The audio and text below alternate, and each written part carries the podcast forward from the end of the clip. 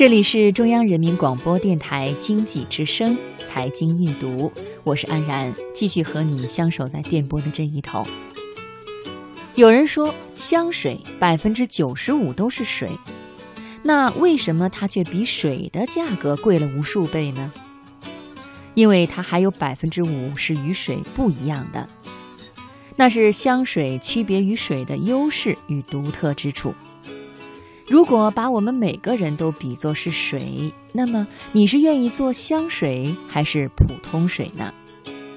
答案很显然，我们都希望自己是香水，因为它受人追捧，地位高，有钱。然而，香水区别于普通水的百分之五的秘方，你有没有呢？今天的职场故事，我们来说说职场的秘方。文章来自语录文章网。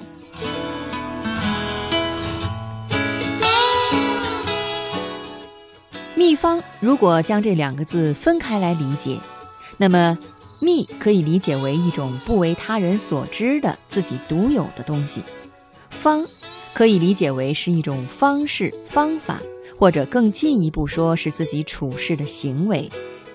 两者连接起来的意思，就是自己拥有他人所没有的行为准则。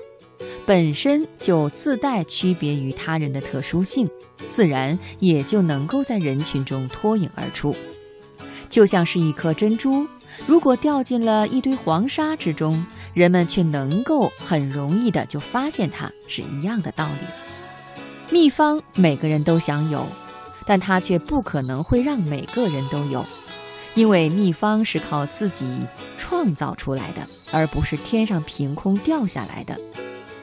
如果你想成为香水，你就必须为自己研发出区别于普通水的那百分之五的秘方。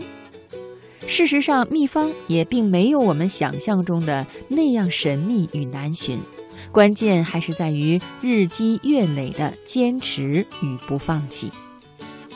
我们公司客服部前段时间来了两名新员工 A 和 B，据说两个人来自同一所学校。但是两个人的性格却截然不同。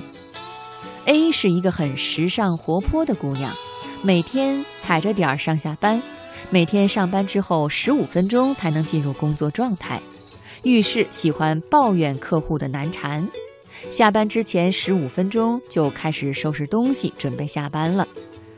B 呢是一个很普通而且看似有些木讷的姑娘，每天都提早来到办公室。整理好办公室以后，开始进入工作。遇到问题独立解决，解决不了了就虚心请教他人。下班也是最后一个，走的时候会仔细确认门窗、水电有没有关好。A 经常嘲笑 B 老土，说都什么年代了，难道还流行加班博好感吗？B 仍然坚持己见。几个月以后，公司新开了一个万亮味觉食品商城，需要一个客服组长。民意选举的时候，B 意外的被同事们一致认可，当选为新任商城客服组长。A 难以接受老土的 B 成为了自己的领导，于是选择离开了。很显然，B 之所以最后能够胜过 A，是因为他用自己的坚持不懈，为自己创造出了区别于 A 的百分之五的不同之处。虽然那些细节看似平常，但日积月累之下，就汇成了最终的自己所独有的百分之五秘方。有了自己的秘方，自然也就有了自己的特殊性。而不一样的东西，总是能够很快的被他人所发现。